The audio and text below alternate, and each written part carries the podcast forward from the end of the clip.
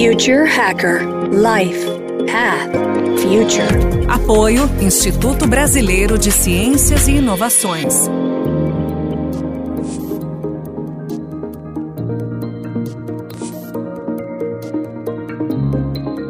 Olá pessoal, aqui é o André Chaves do Future Hacker. Temos aqui o Silvio Rocha, executivo que depois de 25 anos no mercado corporativo caiu no conteúdo audiovisual com temas maravilhosos, né? Socioambiental, desenvolvimento sustentável, etc. Então ele acabou de, inclusive, é, em 2020, está um lançamento de um longa muito interessante, que é um presente à prova do futuro. Bem, em primeiro lugar, dá as boas-vindas para o Silvio. Silvio, tudo bem? Olá, André. Tudo bem? Obrigado pelo convite. Prazer estar aqui falando com vocês. Silvio, vamos lá, cara. Eu quero já, já ir por essa questão exatamente das tuas passagens aí, né? Quer dizer, você, teoricamente, né, no mercado empresarial, né? E você cai nessa parte de audiovisual para tratar temas que há oito anos atrás, eu acho que agora se fala muito, né? Desenvolvimento sustentável, tudo, mas há oito anos atrás ainda era um tema que talvez não tivesse tão em voga como está hoje, né? Em dia. Me conta um pouco essa passagem. É verdade, eu tive uma, uma experiência, uma formação em administração de empresas, trabalhei no mundo corporativo, mais é, focado na área financeira. E no começo dos anos 2012, 2013, eu realmente estava é, bastante já satisfeito com o que o mundo corporativo já tinha proporcionado, mas estava realmente sem desafio e tive uma oportunidade de fazer uma mudança de carreira, tocando uma área de desenvolvimento de negócios e relacionamento com, com empresas de uma produtora, que foi aí que eu comecei a, a conhecer um pouco mais o, o mundo do audiovisual, né, ainda muito ligado aos temas que a produtora costumava produzir, né, que era muita coisa voltada ao esporte e alguma coisa voltada também à natureza, mas estilo mais vida selvagem, nada muito contestador. Mas mesmo ainda na vida corporativa já tinha uma conexão bastante forte com a questão socioambiental. Já trabalhei, trabalho ainda como conselheiro numa ONG que acolhe uh, jovens, né, crianças, ou seja, então, na verdade, uh, quando eu, eu, saí do mundo corporativo e, e cheguei na, no mundo do audiovisual, foi uma questão de tempo justamente para que uh, voltasse a aflorar um pouco essa, essa ideia de usar o audiovisual como um instrumento né, de, de conversa, de, de, de, comunicação mesmo, de levar uma, uma discussão de assuntos que eu julgo que são bastante importantes e até urgentes né, para o um maior número de pessoas. Então foi aí que eu consegui construir um caminho uh, junto com a minha própria produtora, né? Eu já estava numa carreira mais solo e podendo me dedicar realmente a temas que que me movem, né? Que até por curiosidade, né? Querer conhecer mais e aí acho que a gente pode até falar justamente do, do, do filme que você uh, colocou na abertura da, da sua fala, uh, um presente à prova de futuro, que é o primeiro documentário que, que fala de uma maneira bem bem focada sobre economia circular. Então foi justamente num, num momento de, de pesquisa, de, de, de procura de, de temas e assuntos que poderiam ser alvo de um novo trabalho estava ali numa virada sustentável, naquele evento bacana que tem aqui em São Paulo e em várias cidades, e, e conheci numa palestra uh, uh, o tema economia circular. E isso realmente mexeu comigo, porque eu também sou uma pessoa que fui formado como administrador de empresas, né? ou seja, abraçar árvores e todas as formas de ativismo são para mim super válidas e eu respeito muito. Mas eu prefiro uh, buscar alguma coisa que seja realmente sustentável, uh, economicamente sustentável, né? E acho que o modelo da economia circular ela tem essa grande virtude, né? Ela dá dinheiro, ela dá resultado além de ter contraindicações, se assim a gente puder dizer, positivas, que são os outros efeitos uh, bacanas que ela traz. Quando eu conheci esse tema, falei, puxa, é ali que eu vou descer as âncoras e começar a estudar e buscar pessoas, especialistas e, e formar um, um time importante para poder uh, montar esse documentário uh, e trazer ele para um público uh, que ainda, como eu naquele momento, não conhecia o tema. Legal, Silvio. E você acredita que essa, esse momento que nós estamos vivendo, essa pandemia, pode ter acelerado um pouco a consciência para isso? Para esse tema especificamente? Olha, eu acho que a pandemia com certeza vai acelerar muitas coisas, algumas ruins até, mas acho que algumas uh, são, são boas. Acho que uh, principalmente uh, acho que a gente ganhou um certo tempo de vida, né? Acho que a nossa vida ela se ressignificou muita gente podendo trabalhar em casa, ou seja, uh, você voltou a valorizar algumas questões que você antes já tinha dado como perdida, ou seja, o tempo de deslocamento das cidades, próprios momentos que você tinha da sua própria casa, ou seja, você não, não conseguia uh, mais uh, ter prazer naque, naquelas situações, ou seja, acho que a falta do contato da, da, da, do relacionamento social, você realmente começa a encarar a, a, a, possibilidade de estar com as pessoas de uma forma diferente, não de uma forma trivial, e olhando um pouco as questões que de fato esbarram uh, na questão né, da, de como a humanidade vem tratando o planeta Terra nas últimas décadas aí, onde uh, o número de habitantes explodiu acima dos 7 bilhões e obviamente a conta já passou a não fechar mais. Ou seja, quando a gente tinha aí 2 bilhões de habitantes no planeta, acho que a gente tinha o luxo de poder continuar fazendo as coisas uh, como se não houvesse o amanhã, né? E acho que agora uh, a situação está bem diferente, os dados são muito claros em, em mostrar o impacto que a nossa atividade tem causado, seja numa ponta uh, da equação, que é a exploração de recursos de uma maneira absolutamente desmedida, e um outro ponto da equação que é a geração de resíduos. Né? Acho que esses dois extremos da, da, da curva aqui estão uh, colocando a, a, o capitalismo linear, né, que é justamente o que nos trouxe até aqui, uh, em xeque. Ou seja, ou a gente muda uh, os, os, nossos hábitos, a nossa percepção de como a gente tem que se relacionar, ou realmente a gente vai ter problemas graves. A economia circular ela tem essa virtude de de mostrar que existem caminhos e que eles precisam ser é, pensados e essas decisões tomadas de uma forma um pouco mais rápida. Legal, eu tive inclusive o, o privilégio de assistir né, a pré-estreia no final do ano passado e tem um paralelo muito interessante com a Holanda, né? Eu queria que você falasse um pouco sobre isso, essa diferença de visão, de, de ação lá no mercado europeu e aqui no Brasil.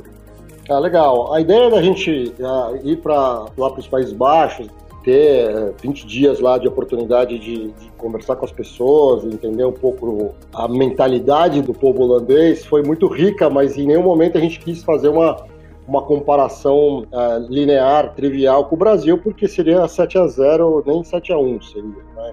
Então a gente uh, olhou aquilo muito mais como uma análise inspiracional do que qualquer tipo de de comparação. E a Holanda tem características muito próprias e que explicam de uma maneira muito interessante uh, o porquê que eles são daquele jeito. Né? Então, uma das primeiras pessoas que a gente entrevistou foi um, um professor de uma universidade uh, local lá que, por coincidência, é uruguaio, mas mora na Holanda há mais de 30 anos.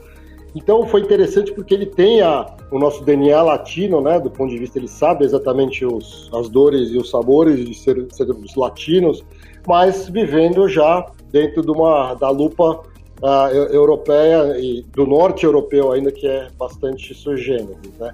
E o holandês é um povo interessante, porque tem algumas características que, por exemplo, é, uma, é um país que tem 40% da sua área total abaixo do nível do mar. Ou seja, se eles não se programassem, tivessem uma, um profundo conhecimento da natureza e controlassem a questão dos diques, né, dos canais, construindo os diques e tudo mais, de fato eles não, não sobreviveriam.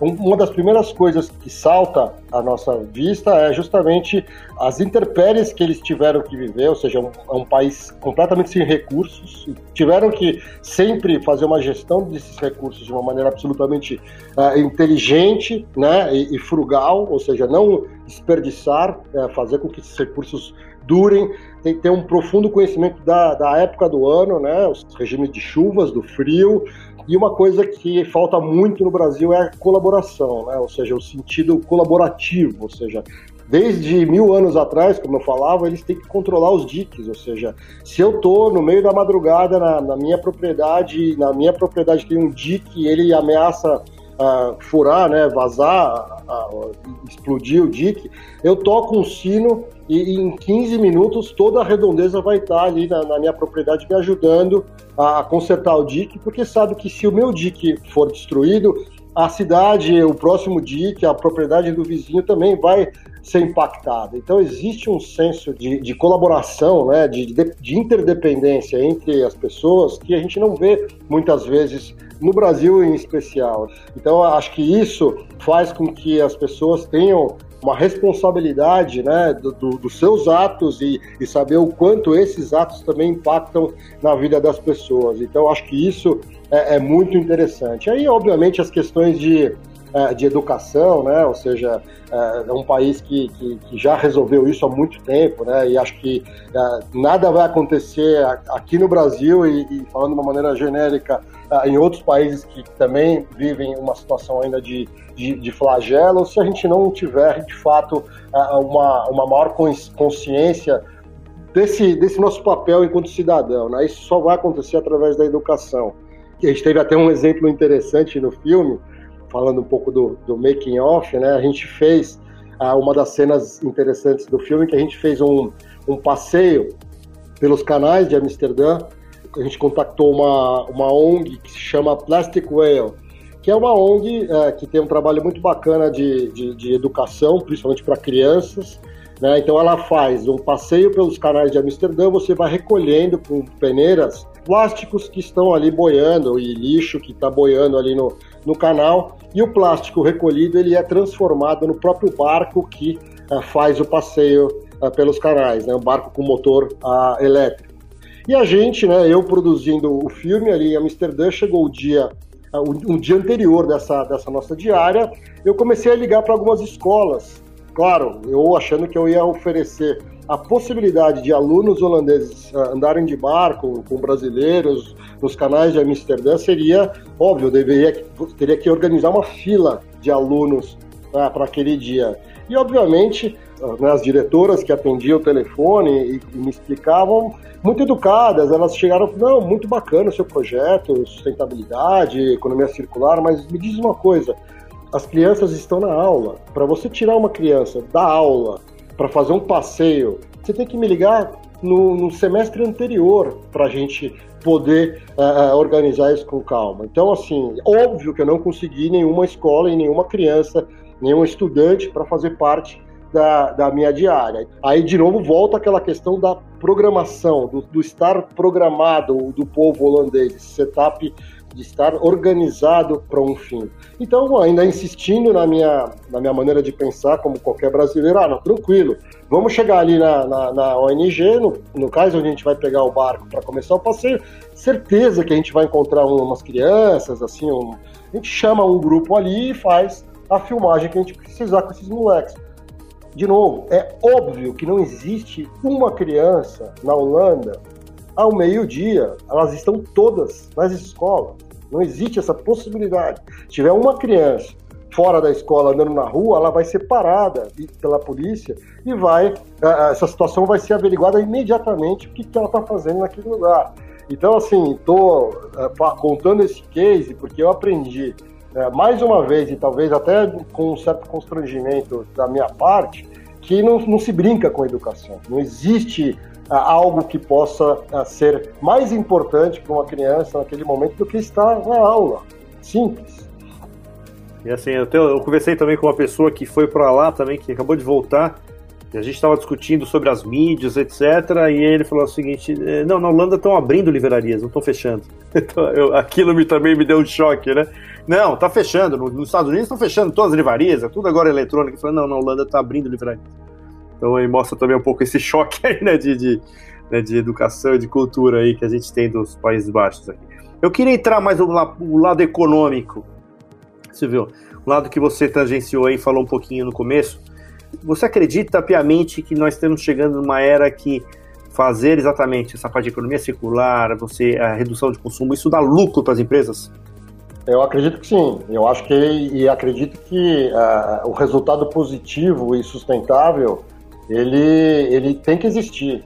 É, é óbvio que uh, crescer e, e, e, ter lucro ele também tem parâmetros, ou seja, uh, não é crescer indefinidamente e a qualquer custo e, e quanto mais lucro melhor. Não, eu acho que à medida que a gente vê que o público, né, nós consumidores, uh, passamos a, a, ter mais consciência do impacto das nossas decisões em relação ao, ao que a gente consome uh, diariamente, ou seja, escolhendo, né, podendo escolher aí da, de toda a, a, gama de produtos que existe no mercado, aqueles que de fato uh, são produzidos de maneira com mais, mais, sustentabilidade, seja a embalagem, seja uh, o tipo do produto, seja a mão de obra que ele, que ele acaba usando, ou seja, hoje cada vez mais as empresas vão ser obrigadas a ter uma, um enorme, uma enorme transparência em relação a esses processos, e eu acho que a tecnologia vai começar a ter um papel importantíssimo de fazer o tracking é, dessa, dessa mão de obra, dessa matéria-prima dessa empresa que ela usa, ou seja, a gente vai, através do blockchain, a gente vai conseguir saber exatamente que tipo de carne você está comprando no supermercado, entendeu? Que tipo de. Uh, se o plástico que o cara falou que reciclou, ele reciclou mesmo, entendeu? E aquela embalagem tem tantos por cento de plástico que realmente foi reciclado. Então, ou seja, a posição do, de, de preponderância de nós, como consumidores, vai exigir das empresas que elas tenham um cuidado e uma transparência cada vez maior nesse sentido. Se a gente olhar hoje, 35% da força de trabalho que já está trabalhando, né, numa, numa condição normal, né, sem, sem, sem, falar de pandemia, já é composta pelos millennials. Ou seja, uma pesquisa da Deloitte recente diz que 63% desses caras preferem uma sociedade melhor do que uma empresa que gera muito lucro, entendeu? Ou seja, então assim, é, vai haver um shift é, natural, não só dos consumidores, que somos nós enquanto sociedade, mas das pessoas que estarão em posições de tomada de decisão uh, como gestores de empresa. Esse é um processo uh, que já começou e não tem mais volta, na minha opinião. Embora uh, ele possa estar numa velocidade ainda que seja aquém do que, de fato, o planeta possa demandar, né, enquanto ainda os problemas que a gente enfrenta, mas eu acho que isso já está acontecendo de uma maneira que é irreversível, entendeu? A, a, gente tem, por exemplo, a clássica conversa do Larry Flint, que é o CEO do BlackRock, aquele fundo de investimento que cuida de apenas 7 trilhões de dólares, e que ele mandou uma carta para todos os CEOs das empresas que o fundo investe o dinheiro, dizendo, pessoal, é o seguinte, vocês querem ver o meu dinheiro? Então a empresa de vocês, para continuar sendo rentável, a empresa de vocês precisa olhar para esse tipo de situação. Ou seja, se a tua empresa está poluindo, está fazendo a coisa de qualquer jeito, não está se preparando para essa nova realidade de um consumidor muito mais exigente, é, com regras de transparência muito maiores, com diversidade de, de tipo de público é, que você vai ter dentro da sua empresa, ou seja, que você tenha mulheres, você tenha negros, que você tenha né, uma diversidade maior nos cargos de liderança dentro das empresas, cara, não vai de acordo com o meu dinheiro, simples. Voltando à sua pergunta, o lucro ele vai ser natural para as empresas que se adaptarem a essa nova realidade. As que continuarem achando que vamos fazer produto barato e, e de qualquer jeito, sem qualidade, gerando um passivo ambiental gigantesco, uh, vendo as embalagens desses caras poluindo o rio, mar, ou seja, não tem nenhum tipo de política de, de retorno dessas embalagens para que ela possa ser reciclada, ou seja, não se preocupando com isso, sinceramente, acho que essas empresas estão com os dias contados. Bem, a gente está chegando agora no final do primeiro bloco. E no segundo eu queria explorar a parte econômica e também falar um pouquinho de futuro, futuro das organizações. E aí a gente logo mais aí a gente já vai estar tá, é, novamente aí com, com o Silvio Rocha com esse super papo com ele aí. Continue com a gente.